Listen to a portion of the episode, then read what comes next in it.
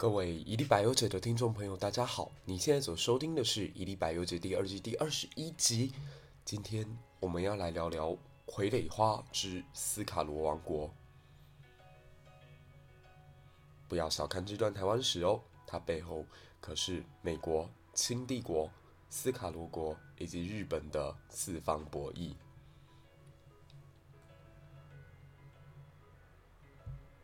你现在所收听的是《一粒百优解》第二季的第二十一集。那今天我们要讲述的是斯卡罗之最国际的台湾史——美日清斯卡罗四方争霸，一朵盛开的傀儡花。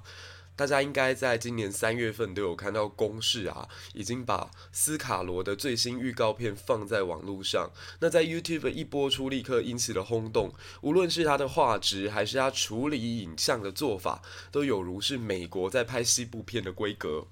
那最近呢，由于我在高中教书，所以呃，刚好台湾史告了一段落，就有听到一些同事在抱怨：哎，台湾史它的内容能够教一个学期多，有这么多东西可以讲吗？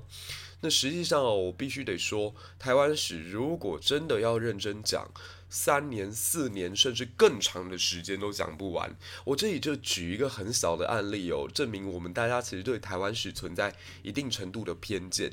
也就是我们好像印象当中，美丽之岛 Formosa 是葡萄牙人对我们的称呼，可实际上我去翻了翁佳音教授的一些文献之后，发现啊。福尔摩沙这个名词一开始指的可能不是我们，我们更常被称之为小琉球，而 Formosa 确定变成台湾的代称，就要等到一五八零年以后，也就是等到西班牙人慢慢的跟台湾有了接触，才有这样的称呼。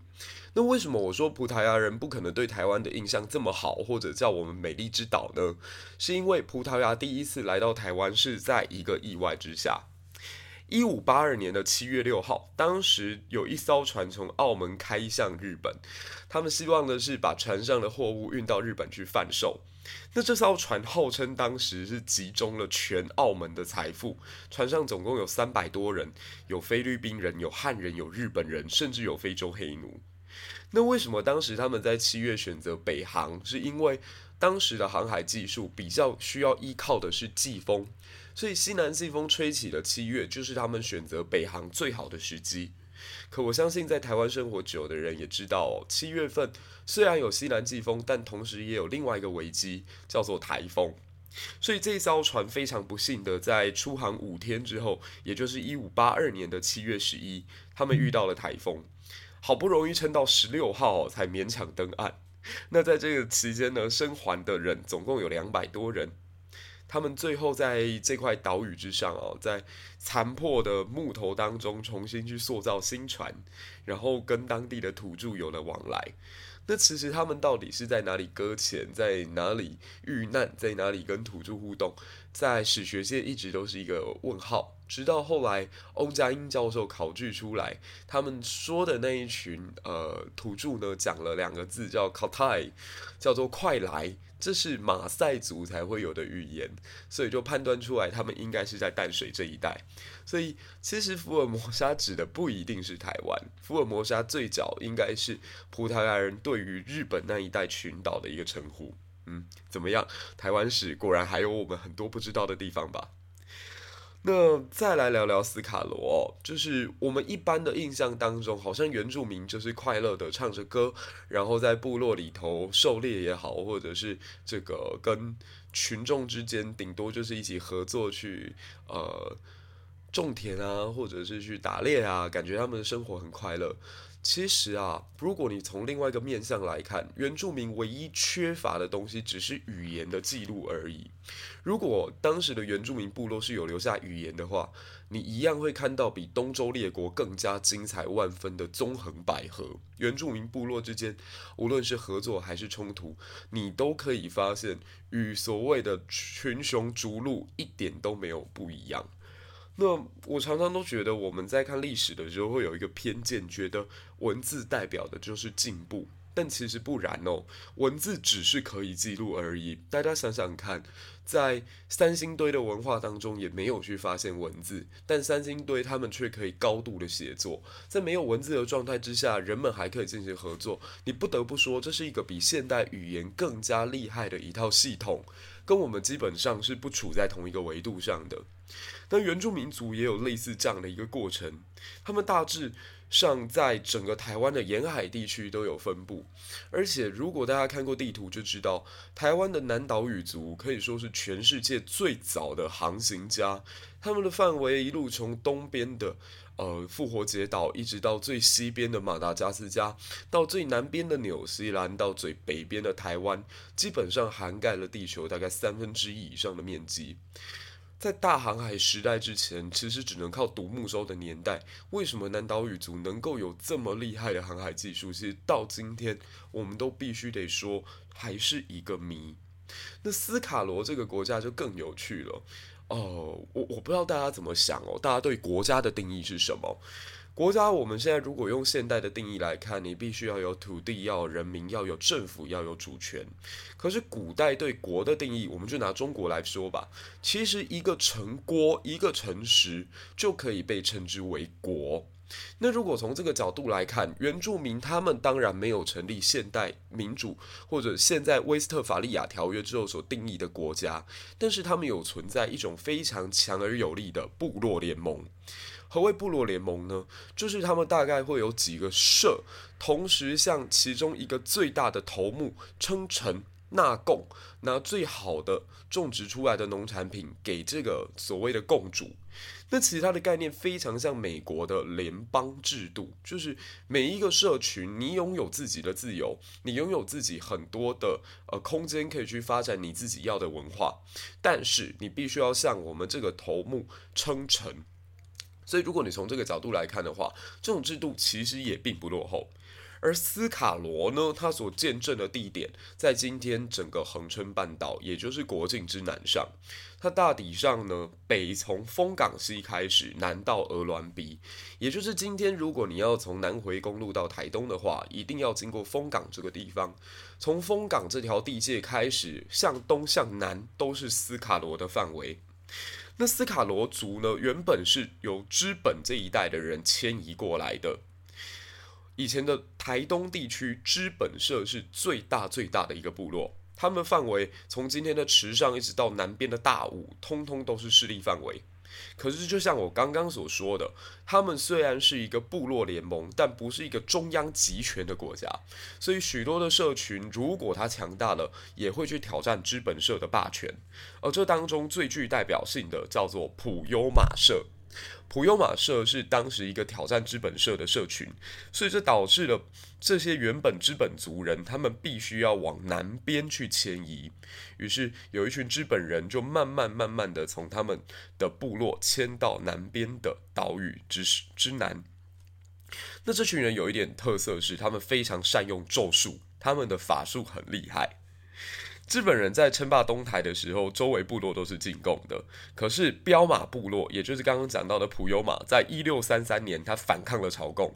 各位记得一六三三年这个时间点哦，距离荷兰人入台湾已经是整整十一呃十九年过去了。换句话说，我们大家都觉得台湾史好像是荷兰人进来之后才有的，其实不尽然，在当时原住民部落里面就已经发生了一次的群雄争霸。那这一次的反抗朝贡呢，让一向有威望的知本社政权直接崩解。知本内部甚至有人就举家南迁。在南迁的过程当中哦，诶，普悠马社有另外一个跟他友好的社叫鸽子龙社。那鸽子龙就决定要阻挡这群呃知本社的人继续往南，所以他们就开始追杀。结果在追杀之际啊，知本社的巫女突然间开始使用法力祈求上苍。这个时候，海水忽然倒退，而且招来暴风雨，阻挡了鸽子龙社的追杀，而让知本社的人可以躲到海上的小岛。那在趁大潮退潮之后呢，再走回本岛，趁夜继续往南前进。他们沿着那条路呢，大概有几个说法：一种认认知是认为他们是沿着今天的阿朗伊古道，或者是从今天的南回公路走到了恒春。但可以知道的是，他们来到新的土地之上啊，新的土地之上也有原本的主人，而这群主人就是台湾人。台湾人当然也不会给他们好脸色看。大家要记得，当自己的生存空间受到迫害的时候，你一定是会起起来反抗的。所以台湾人就用了几个小小的招式去测试一下这群资本社人的作战能力哦，包括他把会吃人的山猪放到了这个资本社人住的房子里来，甚至把凶猛的野狗也放进了这个资本社的居居住的环境当中。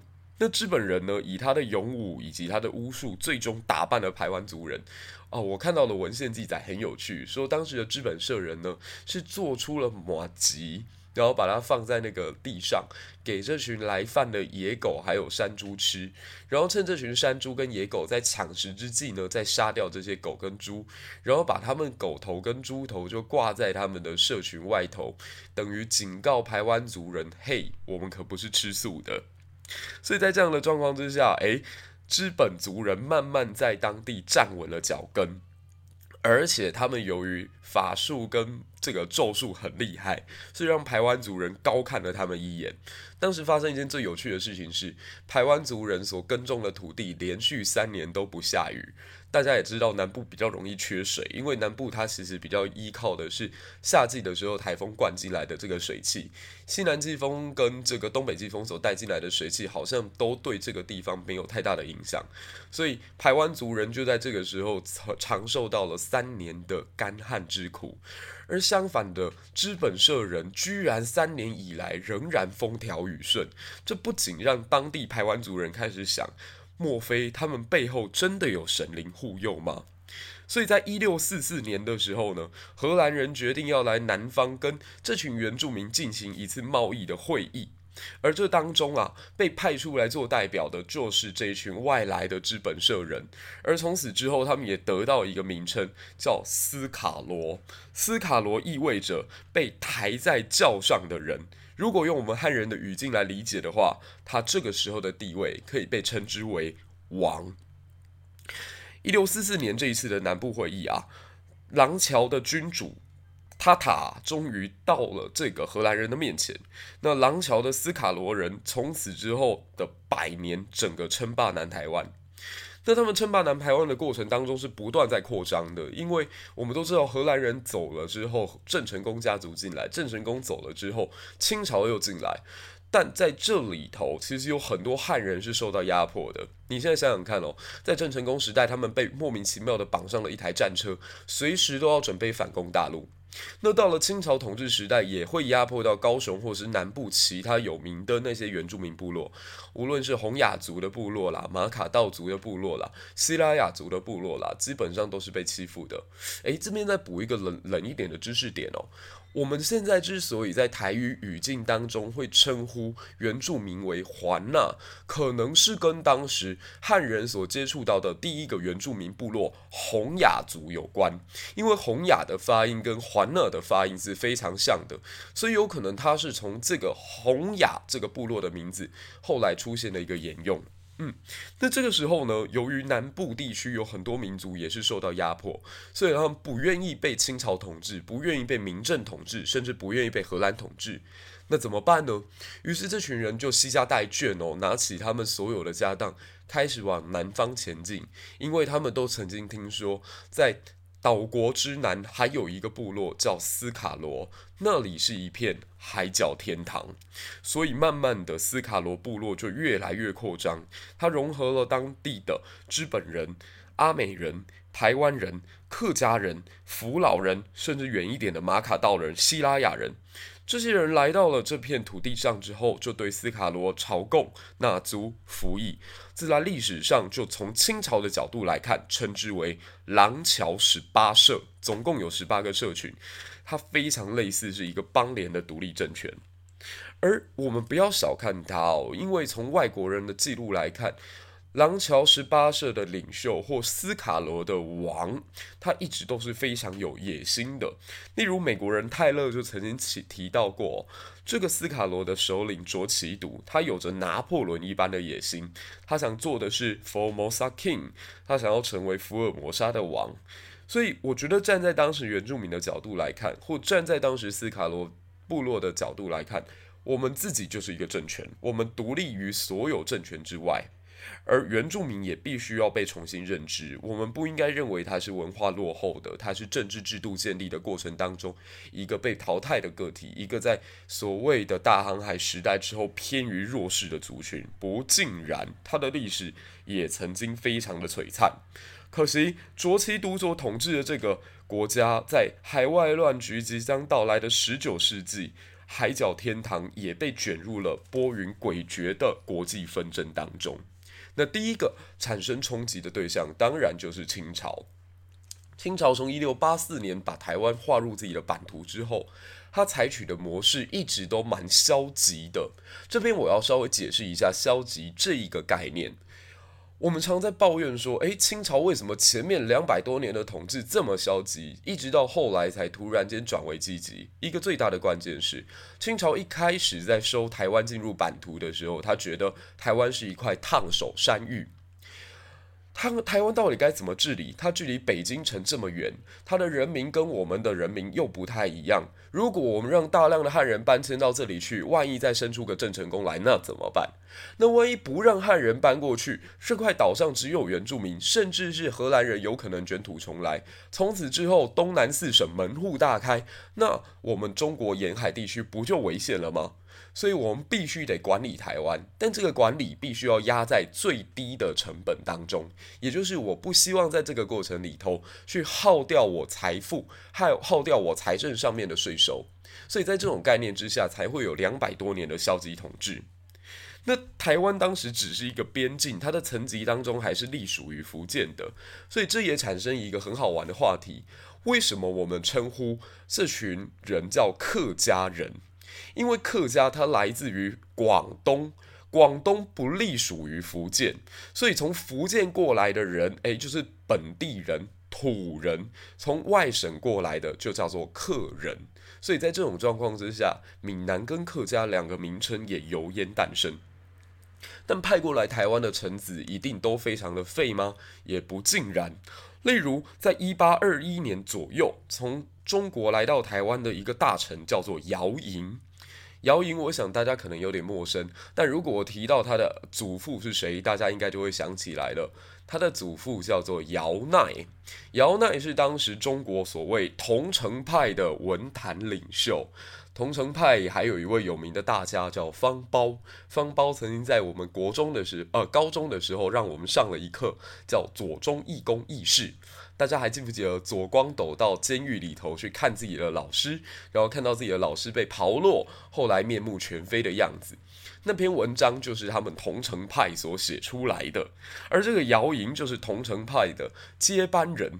呃，在他的后面呢，还有一个曾国藩，这样大家就可以。稍微知道姚莹是什么人了，他基本是一个能臣。他一八一九年的时候在台湾担任海防同知，可是因为政治上面的一些波动，所以又被贬到今天的噶玛兰去，也就是宜兰。那宜兰当时才刚开发没有多久，可以说是荒烟蔓草，而且原住民跟汉人之间的冲突非常的深，以至于原住民跟汉人还蛮常仇杀的。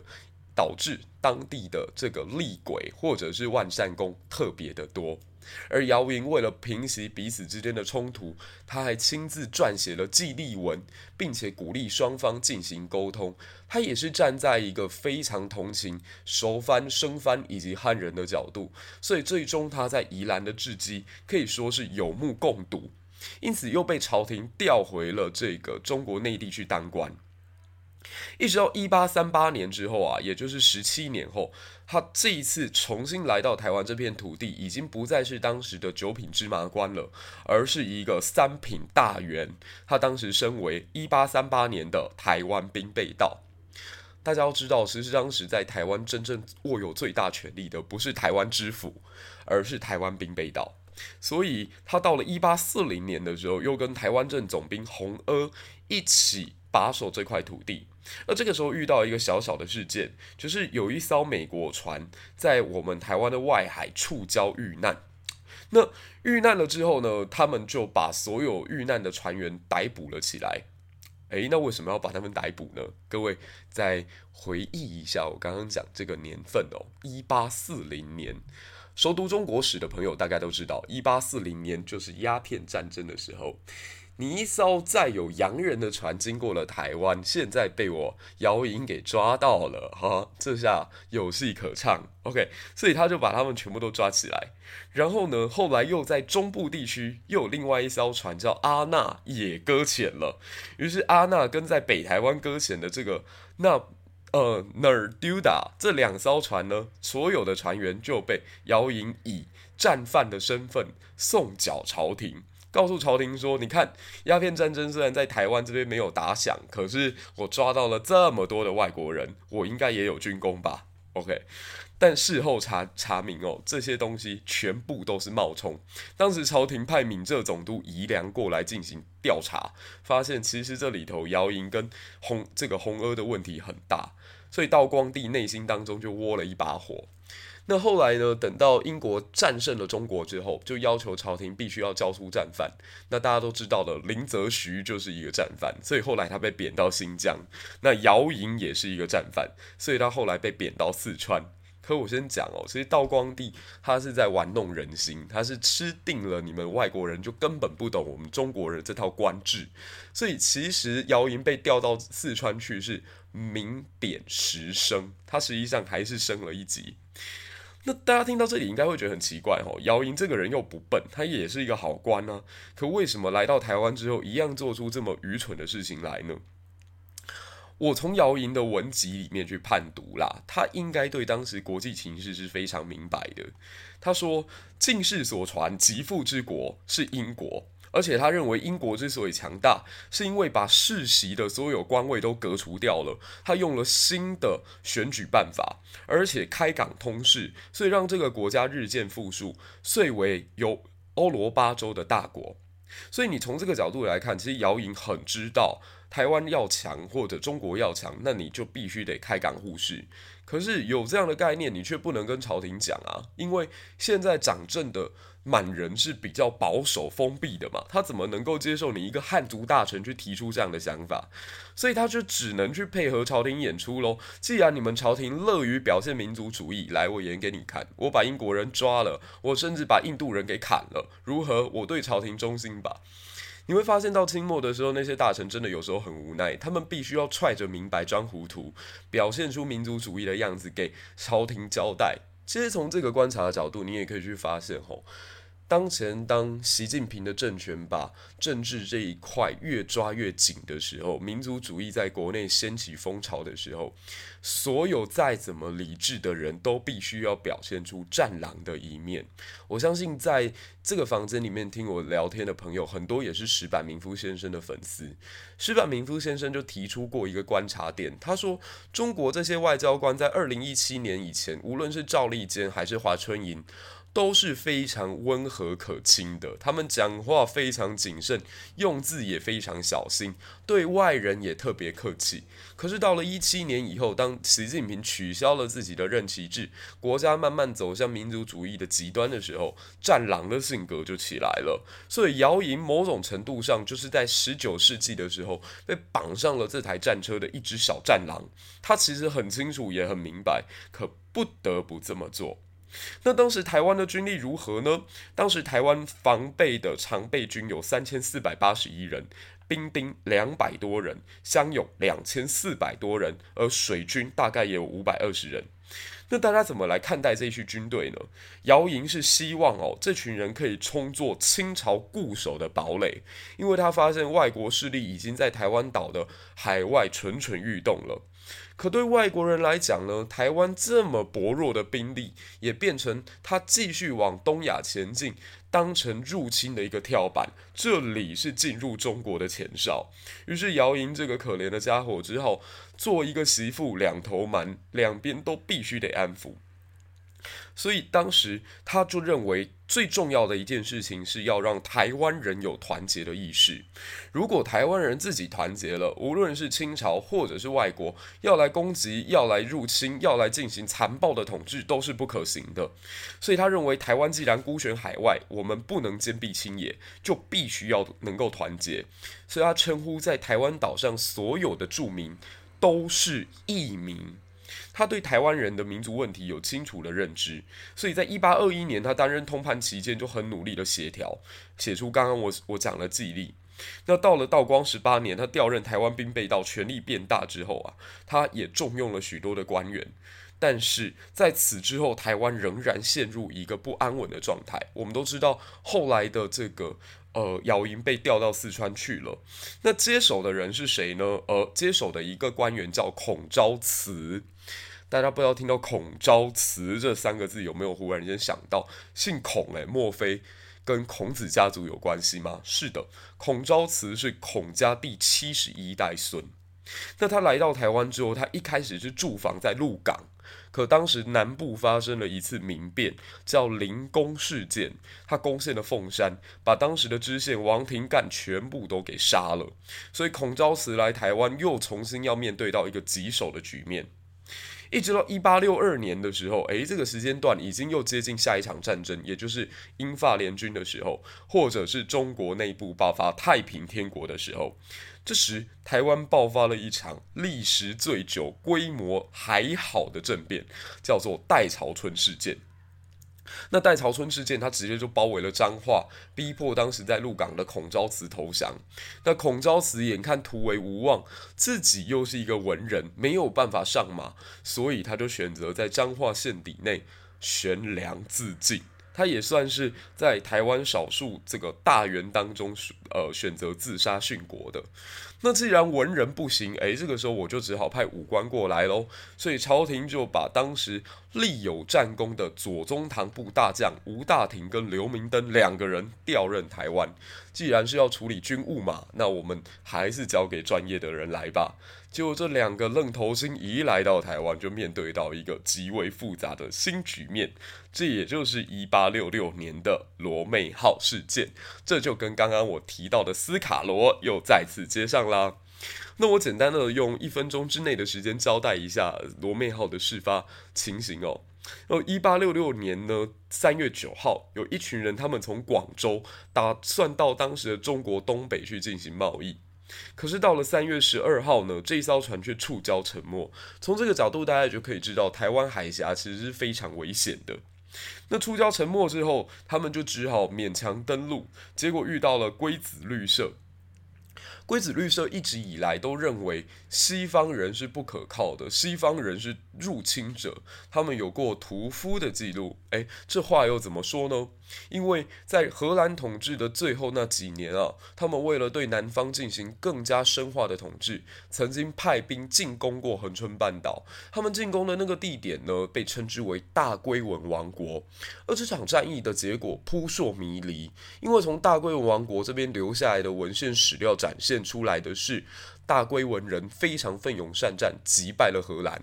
可从荷兰东印度公司那边的记录来看，是荷兰终于在九牛二虎之力费尽之后呢，打败了原住民。所以真相呃，直到现在其实都还不太晓得。比较有意思的是，也因为荷兰人这一次远征，所以导致后方空虚，这也让郑成功才有机会打进台南。所以我们可以说啊，历史是一环扣着一环，这简直就是蝴蝶效应啊。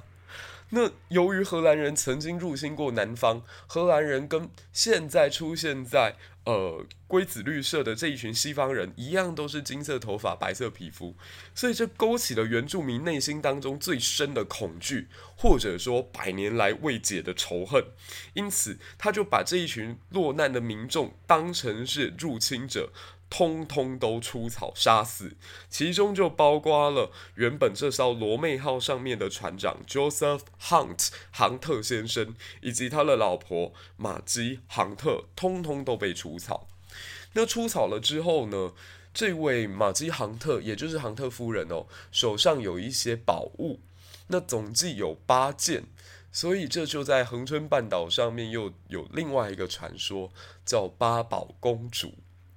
那八宝公主庙现在就在社顶公园附近。那当然，只要最近有发生什么灵异事件，也会有一些好事者把这个事情跟八宝公主庙呃画上等号。那其实不是这个样子的。那我们来看一下，现在美国人的船在台湾触礁出事了，该怎么来处理呢？美国基本上采取了两个步骤，叫先礼再来后兵。他首先先派从厦门这个地方的领事到台湾来进行谈判，这位领事的名称叫李先德。李先德来到来到台湾之后，就先找了吴大庭跟刘明灯，那就问他们说：“诶，这件事情啊，毕竟是在台湾土地上所发生的，你看该怎么办？”那吴大庭是个傻孩子，他就讲了一句话，他就说：“台地的生方啊，处在山区，不在我们的版图里面，所以呢，我们要去教他，我们要去改他，其实都没有办法做得到。所以啊，我们才从一开始统治的时候就画下土牛界。土牛界画好，就是告诉大家说，那边很危险哦，不要去哦，啊，那边的人不是人哦，那边叫做番。”这我突然间想到，哦，几年前我在看公视的一部纪录片的时候，有拍到杨梅地区的一条土牛沟，然后就询问当地的这个耆老说：“诶，你们现在这附近还有没有所谓的原住民存在？”结果那位耆老呢，用了一句也不算开玩笑，但是非常认真又严肃的语气说道：“说。”那些华呐哦，都去做人啊，那些番都去做人了。也从这个语境当中，我们可以判读出来，当时的台湾汉人是不把番当成人看的。所以吴大庭就讲了这一段话。那这一段话当然就给了李先德很大很大做文章的空间啦。哦，那边不是你的版图。哦，生番不是你们的人民。哦，所以有土牛界划过去的地方就不再是清朝的土地，是这个样子吗？那。这件事情哦，传到北京之后，北京是做的人精的哈，所以吴大庭，你这个傻孩子，你一句话把责任推得干干净净，你有没有发现你连主权也推得干干净净了？所以在北京的官员自然就比这个吴大庭来的更有这个政治敏感度哦。老谋深算的恭亲王奕欣就告诉大家说，我的立场很简单啦，番人没有受到教化，可是土地还是我们的，给我们一些时间来处理吧。对，所以他就暂时把李先德压了下来。那李先德来到台湾之后，他看到哇，原来清朝官员的态度是这样，还一个唱红脸，一个唱白脸。你们现在是想要拖我时间吗？所以，那既然先礼没用，我就后兵啦。于是他就引了水军一百八十一名，用两艘军舰进行来对台湾的远征。可是由于对南部地形不熟悉嘛，所以需要一个向导。这个时候就出现了一个英国的商人，叫做毕麒麟。毕启林这个人呢，他原本是在台南这一带进行樟脑贸易的，可是他跟清朝一直有过节，就是清朝一下告诉他说樟脑可以买，一下告诉他说你这樟脑非法，所以他有多次货物就被清廷扣押下来。所以我们可以这样讲哦，毕启林应该对清朝是有恨的，所以他就看到现在美国人要来打这个清朝了，哎，那我来带路，我来带路这样，所以他就带着这群远征军进到所谓的恒春半岛去。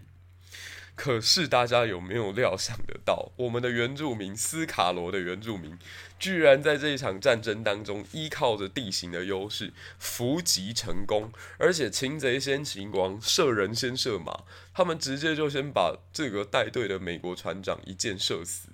所以在这之后，让美国发现来硬的好像没办法，所以因此产生了退却的心态。那我们再继续进行谈判看看吧。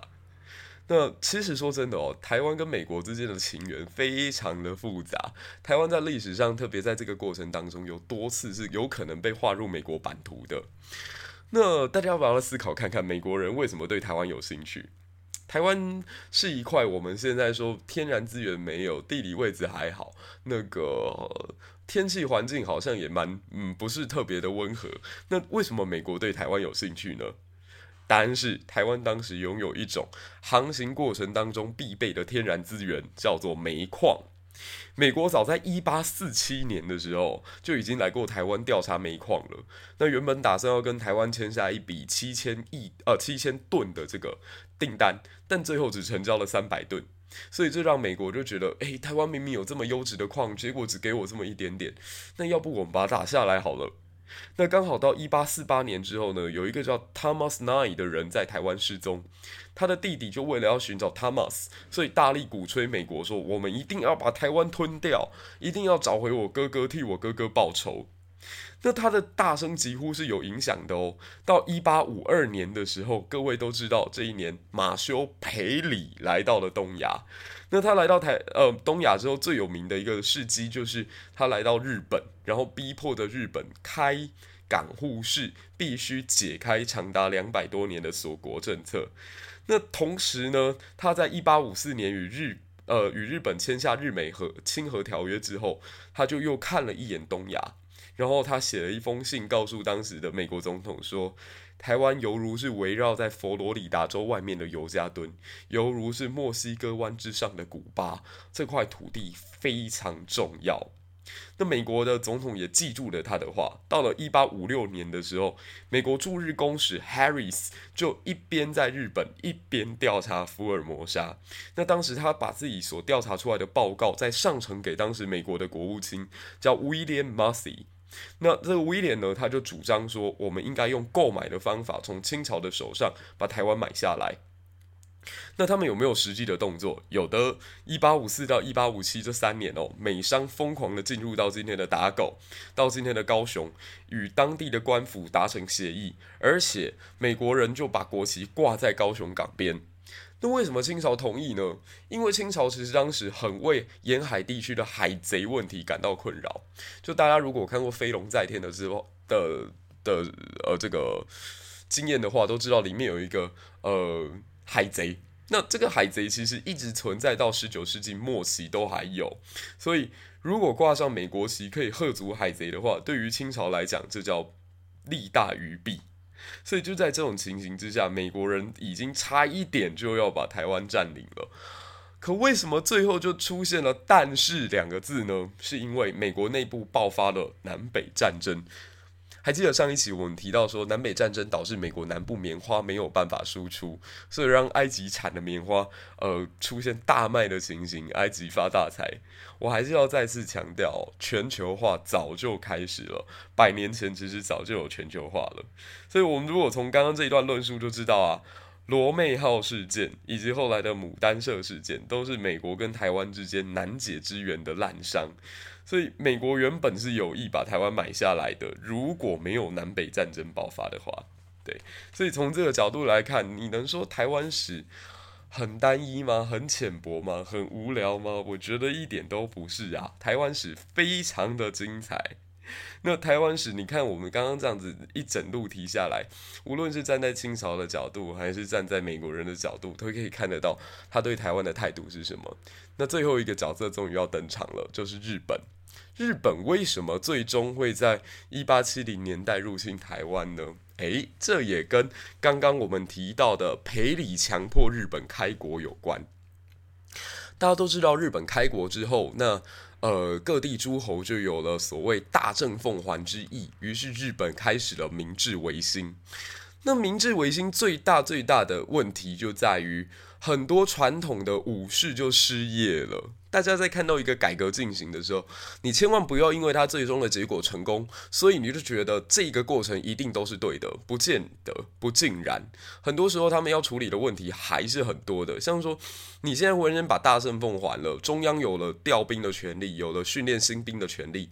那老兵怎么办？他们当了一辈子的武士，他们没有别的技能，他们忽然就被时代淘汰了。他们万一待在自己的原籍，就有可能会使用自己的武器造反，变成社会的不安定因素。所以当时日本内部就一直在思考，我该来怎么解决这些武士的失业问题。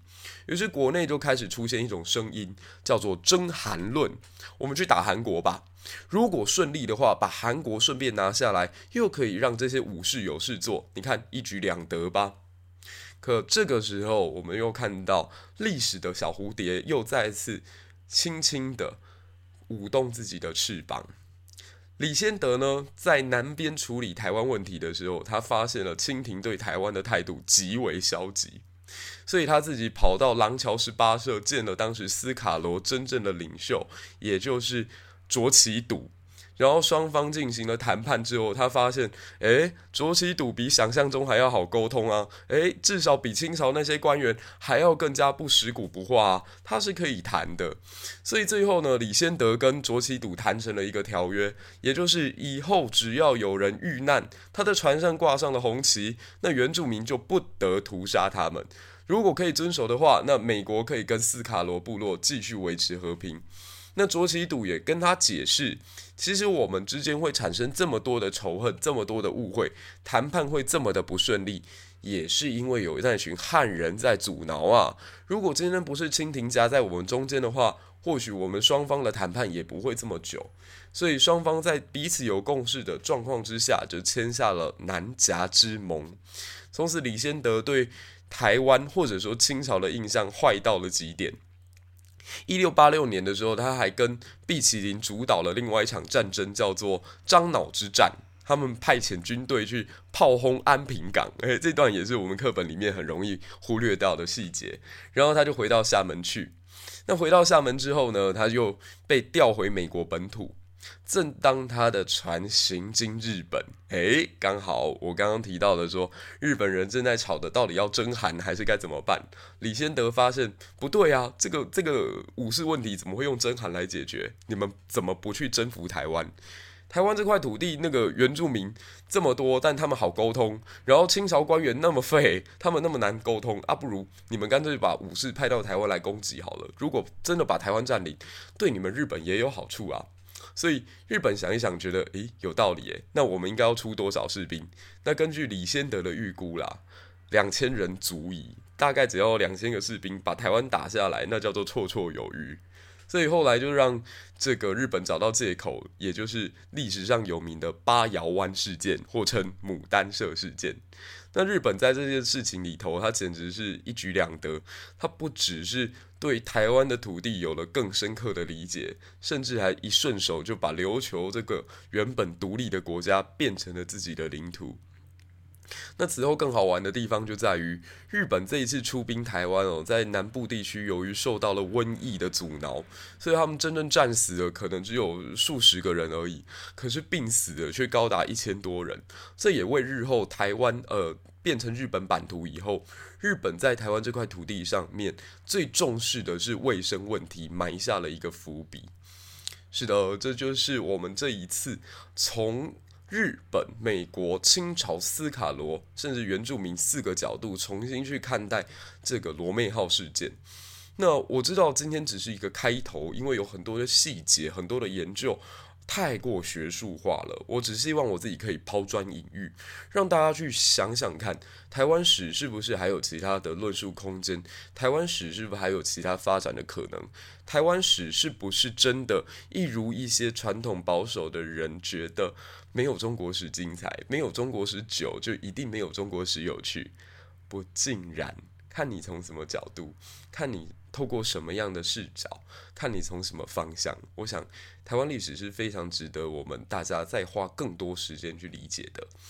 那其实现在像说这个，我刚刚提到的翁佳音教授也好啊，或者张延宪教授也好啊，或周婉窈教授也好，这些。呃，非常厉害的学者都有提出很有趣的观察角度。那如果你觉得读历史太硬了，我想要看一些乡野传奇。中研院有一位院士叫林美容，他是从鬼的角度重新去讲台湾历史。诶，我觉得也特别有趣啊。我们最终就以他在一篇文章里面的论述当做结尾吧。他说：“台湾人之所以对鬼存在这么复杂又特殊的感情，是因为台湾人跟鬼一样，我们处在一个随时不知道自己最终目的要到哪里去的状态。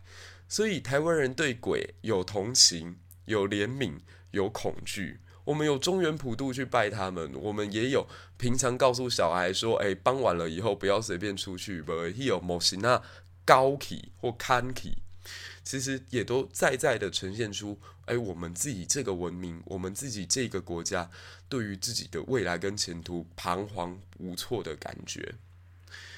那真的彷徨吗？彷徨的时候，不如坐下来读读书吧，或者你跟我们一起在 Clubhouse 上面进行讨论，或者找几个朋友，找几个知心，我们坐下来重新看看台湾历史。好，这就是我们这一期的一历百忧解。那。带你从一个非常多元的角度重新来看待罗妹号事件。那我也只是抛砖引玉啦，毕竟斯卡罗现在由公式来拍，画质这么好，内容这么坚强，阵容如此强大，我觉得大家应该对于内容是精彩可期的。那如果你已经等不及的话，诶，也可以去看看这个傀儡花的三部曲，我相信它会带给你一个非常震撼的新视角。好，那就是这一期一粒百忧解的全部内容。那喜欢的话，不要忘记到 Apple Podcast 上面给我们五颗星的推荐加评论。那也感谢现在在 Clubhouse 上面跟我一起的朋友，包括我玉山实验室最坚强的伙伴跟最温柔的同朋友们，无论是 Leo、Sharon 还是 Ting，或者是在台下呃听我讲述的这群朋友，感谢你们的参与。那接下来的时间就交给大家啦，大家如果有想要提问或者跟我们讨论的，你都可以举手哦。好，那谢谢一粒百忧解的听众们收听。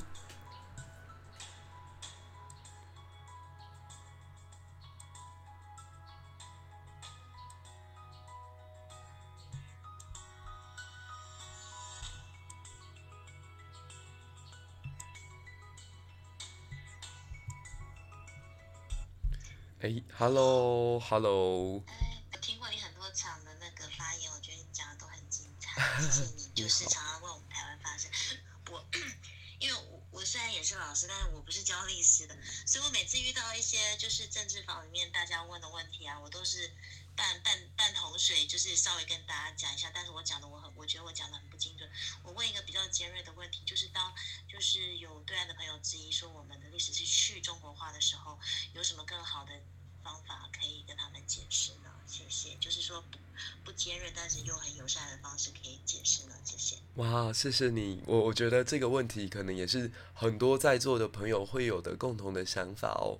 那其实我在一零八课纲里头看到的，没有去中国化的这个概念出现，因为我们中国史还是有讲，只是我们的视角拉高了。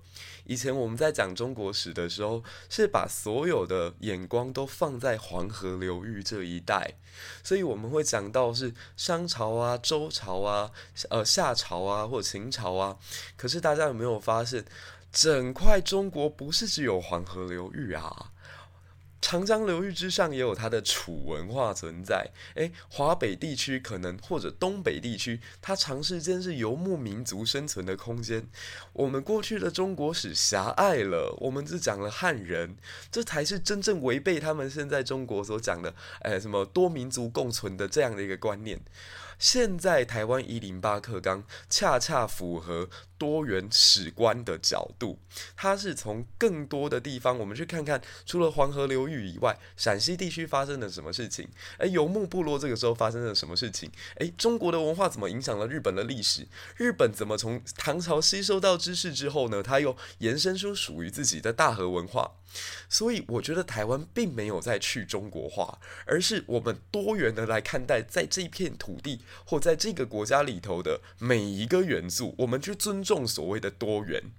中国文化，我们讲，我们会提到。郑成功，我们会提到清廷，我们也会提到后来中华民国来台湾统治这一点历史事实，我们完全没有抹杀。到了高中二年级第二册的课本，我们在讲的也是中国历代的变化，我们也讲三省六部制，我们也讲三公九卿制，我们也聊士士族门阀制。可我们更在意的是，当这些制度推出来之后，在当时所谓的中原地区或者东亚文化圈里面出现了什么影响？我们并没有去掉中国，我们只是用一个更宽广的视角来重新审视。甚至隋唐帝国，它是属于中国汉人建立的政权吗？诶。这个赵赵宋赵匡胤的宋朝是属于纯粹的汉人政权吗？这个过去我们都觉得是啊，可现在我们可以从另外一个角度来看啊，就不是啊，他们是鲜卑贵族的后代啊，他们也是异族啊，那我们必须要尊重这些历史事实，这我觉得是我们一零八课纲的一个精神，我们并没有真的把中国拿掉。对，我不知道这样的回答有没有回答到您的问题，觉得你讲的非常非常好，我很我很理解。不过他们就是一直纠结在说，以前的在国立殡仪馆的那个年代，它是中国史是独立出来的嘛。但是我们现在是把中国史并入在东亚史，在他们解释就会觉得说，虽然你也有提到中国，但是你就是去中国化，你就是认为中国史就是外国史，就是东亚史，不是单独中国史，他们就很难去说服。嗯。我可以理解这个状况，我可以理解这个状况，就是对于他们来说，或者他们存在的教育跟我们有一个很大的落差。他们在小的时候教育当中都告诉他们说，台湾是同胞，台湾是我们的一部分，所以他们所读到的是余光中的乡愁。他们看到的是，哎呀，遥远的那一端是故乡，大陆是我们的故乡。他们以为台湾人也该这样想。可他却错误地认知到了这件事情，是他所看到的余光中的乡愁，只是余光中那群人的乡愁，而不是台湾大部分人的乡愁。那我在想，其实他们现在跟我们有了沟通的管道，或者是有了这个平台可以去互聊的时候，应该还在一个情绪的冲击期当中，就是他们还没有办法立刻调试过来说，你们台湾已经不把我们中国当成祖国了。那我也很常在网络上，就是告诉他们，台湾人曾经是有祖国情怀的，包括我爸爸的那一代人，呃，每次到假日都是看《大陆寻奇》，看这个《雍正王朝》，看《三国演义》，都看中国拍的这个电视剧。可是为什么台湾人一代人的家国情怀会毁灭掉？这这得怪他们中国政府，不能怪我们台湾政府。如果没有千岛湖事件，如果没有九六年导弹危机，如果没有零三年 SARS 的时候那一句“谁理你们”，如果没有零八年陈玉林来台湾的时候，我们连中华民国国旗都要被没收，如果没有习近平在上任之后不断对台湾的文攻武吓，我相信台湾很多的人。仍然会心向对岸，就做一个最简简单的比喻就好了。我们都还是用汉人的姓啊，拜的是汉人的庙啊，生活模式基本上，我们的文化理念、宗教思想也都是汉人那一套。可为什么我们在政治上面不能够接受他们？我觉得这个问题不出于台湾人，而是出于中国。这件事情是应该让中国的朋友更多的去想的。对，这是以上我一点小小的回复。谢谢 Angie。谢谢白玉洁老师。那我再问你啊，就是说，呃，的确是，呃，就是在我们的新课纲当中，我们就是对于台湾史，不管是历史或地理啦，或者是呃中文来讲的话，我们的本土本土文学、本土历史文化，的确是篇幅变得比较多，就是至少是比往年国立编译馆那个时代是还多。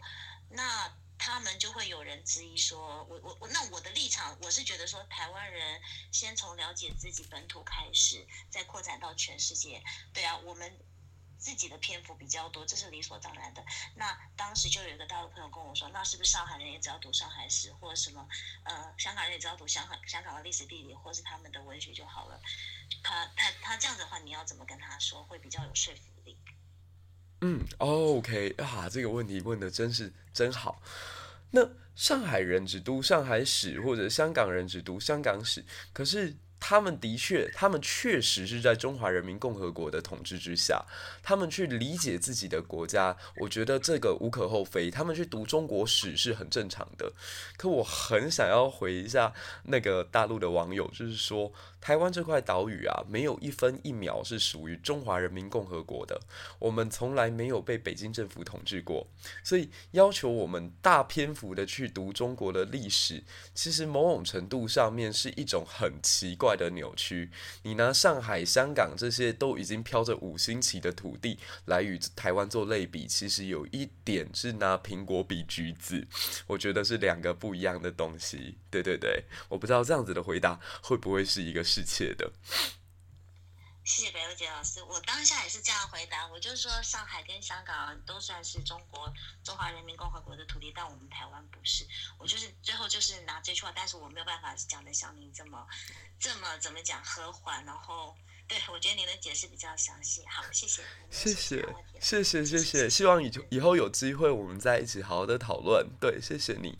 嗯，好的，好的，谢谢。好，我看到还有下一位朋友 Wagi 是吗？Wagi，呃，白玉雪老师你好，你好，你好。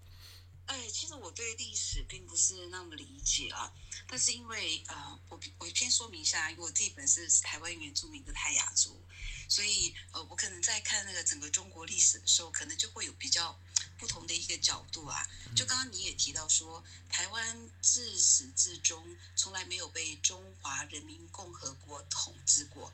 也就是说，中华人民共和国这个政权从来不是台湾的政府，所以对于中国一直主张台湾是中国历呃历史上不可分割的一部分这样的一个呃观点来讲啊，就是是觉得是是反呃是质疑的。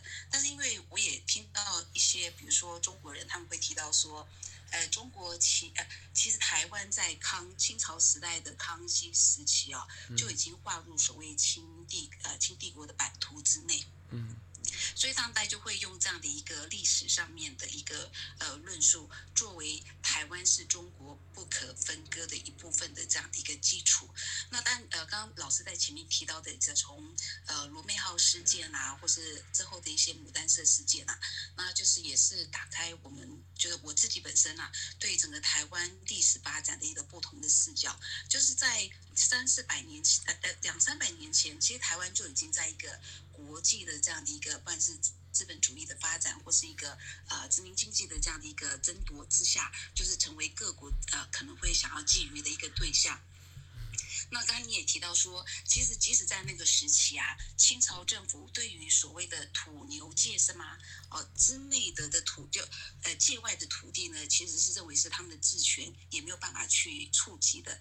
换一个另外一个角度，如果说从我们原住民的角度来看，那边其实土牛界外所有的土地就是我们族群的土地。那我们在这个土地上面有自己的社会制度，有自己的一些文化，还有自己的一个法令规章在履行。那就举个例子来讲，呃，在清朝在一八九五年。把台湾割让给日本的时候呢，其实我的族群，因为泰雅族是主要是分布在台湾的北部山区，嗯，那我的祖先呢是生活在三峡大坝呃台现在新北市的三峡呃地区，那他们在那时候是被清朝人称为所谓大报社的这样的一个泰雅族的一个部族，在我们这个部族呢，对整个三峡地区是有完全的一个统治的一个。就是一个就是主导权土地的一个权利。那我听我的从我的一个主呃就是呃长辈家里的长辈在讲述当时呃我们泰雅族人的祖先在三峡大道三峡大部身边呃一个就是说统治的管理的状态是。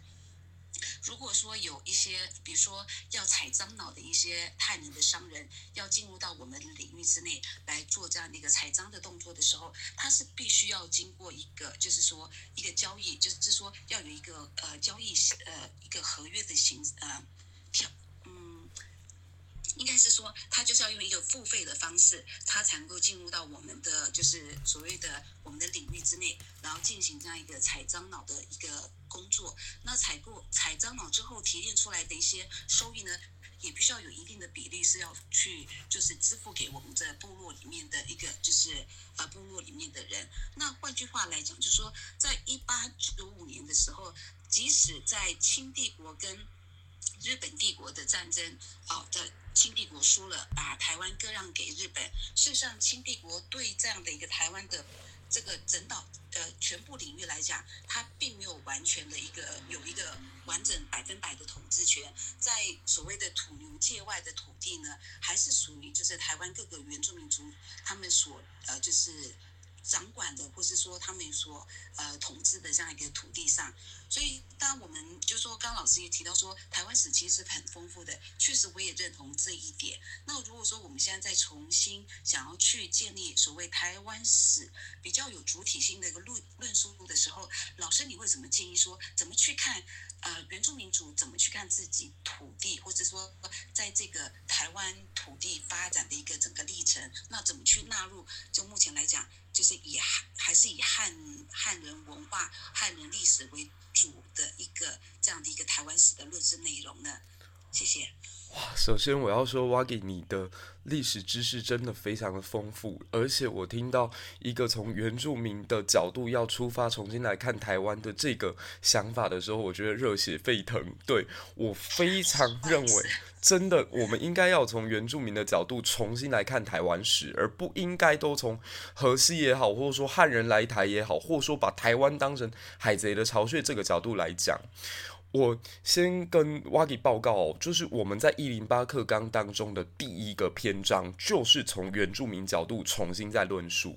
我们在讲的是北台湾有一群非常厉害、航海技术极为高超的马赛人，他们是如何在跟西班牙进行贸易，然后到太鲁阁峡谷这一带去挖掘黄金。我认为从这个角度重新出发，你再去想想我们的原住民，会发现他不是野蛮落后，或者是没有文字历史记录的。他其实他只是不需要透过语呃文字就有办法进行沟通。那很像我刚刚在节目一开始的时候有提到说，三星堆也是这个状态。或甚至是南美洲很多的什么印加帝国，他们除了绳结记事以外，其实也不一定有文字。那我们不应该就是说，我们有文字就好像文明高人一等的角度重新去解读他们，那会让原住民就失去话语权。那我自己其实，在一零八课纲里头看到一个最大的改变，就是我们有一整个章节是把原住民的发展史透过。荷兰人的文献也好，原住民的口述也好，或者更早一点日本人对原住民的研究也好，三方的资料加进来的。所以其实您刚刚提到一个点，我非常想要能够以后再来做一期哦，叫土牛界外的故事。我我们现在看到的台湾史，清朝的台湾史全部都是土牛街以西，就是汉人这边的故事。可是土牛街以东的故事其实也很精彩。包括我们都有听过的这个格马兰族，我们都有听过的萨奇莱雅族，我们都有听过的这个阿美族，当时在东部的一个争霸，或者是您刚刚提到的大报社，大报社我必须得说，那刚好就是在今天台七乙，各位朋友如果有去过东眼山或要去满月园这一带，所有的山区都是当时大报社的这个统治范围，大报社的。价值呃，这个什么统治的权力是很大的，所以刚刚您有提到说，当时汉人要进去采樟脑，还必须得做一定程度的缴税的动作。也就是说，从这个角度来看，原住民或许没有成为现代西法里亚条约当中所谓的国家，但实际上它是拥有那片土地的使用权跟统治权，它是有现代概念所谓的主权的存在的。那你说他有没有人民？当然有人民啊！所以如果从这个角度来看，原住民族在当时的台湾整个山区跟东部，它也是一个非常有意思的邦联一般的存在。它不一定有一个中央集权的政府存在，可是他们是有能够运作的能力的，而且他们有自己的一套规范。而这也是我现在会跟孩子们去进行沟通的点，就是我甚至会带他们亲自到原住民的部落去看。我呃之前呃自己还没有过敏的很严重的时候，我会带他们骑脚踏车，就是进入刚刚哇给讲的这个大报社这一带，刚好沿着大报溪，风景非常的漂亮，然后进到满月园之前的路也不算太陡，我会沿着这里告诉他们，在这个台清朝的时候发生过什么，到了日治的时候又发生过什么，为什么这个社后来会不见？这我觉得是一个非常好的经验教育，就是。与其我们在课堂上用讲的，我会更多带他们亲自去走过。那甚至我也有带过他们进到，呃，也是泰雅族的这个深山哦，叫做呃鱼老部落啊、玉峰部落啊、石垒部落那一带去看，看他们保存下来的一些跟我们平常想象的很不一样的东西。对，那。我我在想，我其实内心有一个小小的呃热情，就是我很想要建构一部以原住民为出发点的台湾史。那现在看到有一个更厉害的人在做啦，就是魏德圣导演。那我个人就非常的支持他的这个福尔摩沙三部曲，很希望能够做出来之后，给我们台湾的汉人重新的一个理解的角度。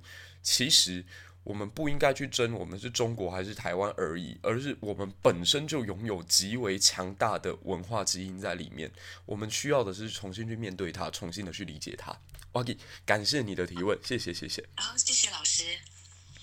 好的，那我们就请最后一位朋友 Jimmy，Jimmy，你有没有什么要跟我们分享的？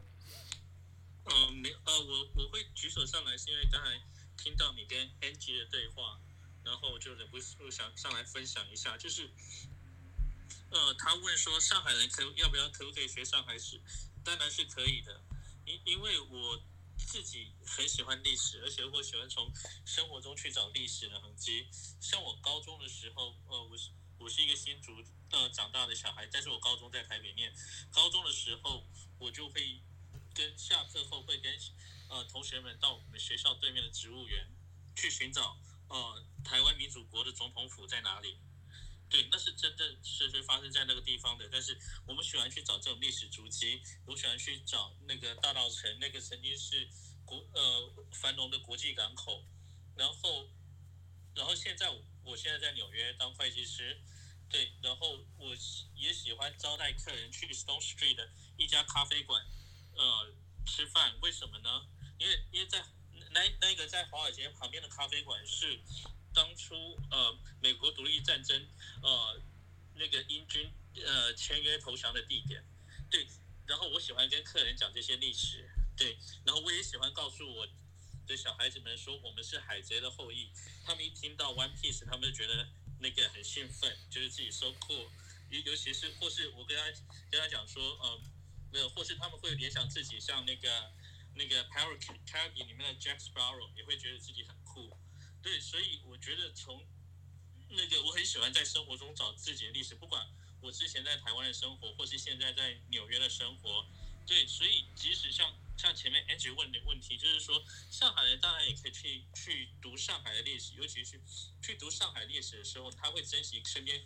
呃，一切跟生呃历史有关的东西，因为现在听说中国的历史古迹都很新，因为为什么？因为很多都已经呃被重新翻修，修到呃完全不像原来样貌。所以当你可以去呃品味生活每一点历史的足迹的时候，实际上。读读自己当地的历史，哦，有何不妨呢？就这样子，谢谢。Jimmy 这个补充太好了，而且我也相信哦，其实读历史会让一个人越来越温和。你，我们常在看到现在社会上面的一些状况，都是不解的，都是觉得哈，他怎么会这个样子？你读了历史之后，就知道他为什么这个样子了。他一定有一个脉络，他一定有一个发展的过程。所以刚刚 Jimmy 提到说，哎，我们是海贼的后代。哎，我必须得讲啊，我们台湾汉人 可能也有大量都是海贼的后代，大量都有原住民的血统，甚至少数还有一些国外朋友的血统。这样，我我最后用一个小故事当成我们今天节目的收尾啦。我国小有一个朋友很可爱哦，他妈妈是台湾人，爸爸也是台湾人，也都是黑头发、黄皮肤。可是我这个同学呢，生出来的时候是金头发、白皮肤。那他爸爸就是说在开玩笑在讲啦，当时看到这个小孩长这样的时候，他好气呀，他觉得完蛋了，我这个老婆一定啊，对，就就瞬间觉得自己自己的头顶有点绿啊。可是后来就发现，哎。他越长大，越发现他的五官其实跟爸爸也越来越像啊。也就是说，孩子还是不能偷生，这个这个孩子一定是他们家的孩子，没有问题。可为什么就是金头发、白皮肤？那大家可以去思考一下这个点哦。就是说，我我们的过去、我们的现在、我们的未来，其实都有很多元的东西在里面。那读历史可以让一个人视角变得很开阔，我们不会纠结在当下，我们可以往回头去看，然后我们可以去预判到未来。那我觉得我会很喜欢讲原住民的故事，也是因为原住民族长时间的在台湾社会是一个被认为说文化比较没有汉人先进的，可从来都不是这个样子，文化没有高低、先进、落后之差。它只有样貌的不同。我希望大家可以在更多时候打开胸怀，我们一起走进原乡，甚至像我的习惯是骑着单车，然后就进行所谓台湾的山脉纵断之旅，从北边的这个富贵角出发，然后到三貂角，再绕这个北宜公路，然后再上到台七乙，上到合欢山，你可以看到整个泰雅部落，你可以看到这个赛德克巴莱他们的部落，你甚至在往南，你可以进到布农族的范围，进到排湾族的范围，我我相信你去走一趟哦，你会发现，原来我们对自己这块岛屿上面的事情有多少是不理解，而有多少事情是值得我们重新去看待它、拥抱它的。嗯，非常开心在星期天的一大早可以有一段这么有能量的对话，非常谢谢每一位上台发言的朋友，谢谢 Leo，谢谢 Sharon，对，谢谢听。听得好过瘾哦，好好 听的故事。对对对，我想讲两句啊。好厉害。很多台湾人啊，哎、欸，很多台湾人哦，在那个国民党的那种党国教育那个环境啊，认识的中国共产党统治下的那个中国，比我们认识的台湾多得多啊，甚至比很多中国的朋友多都还要多得多。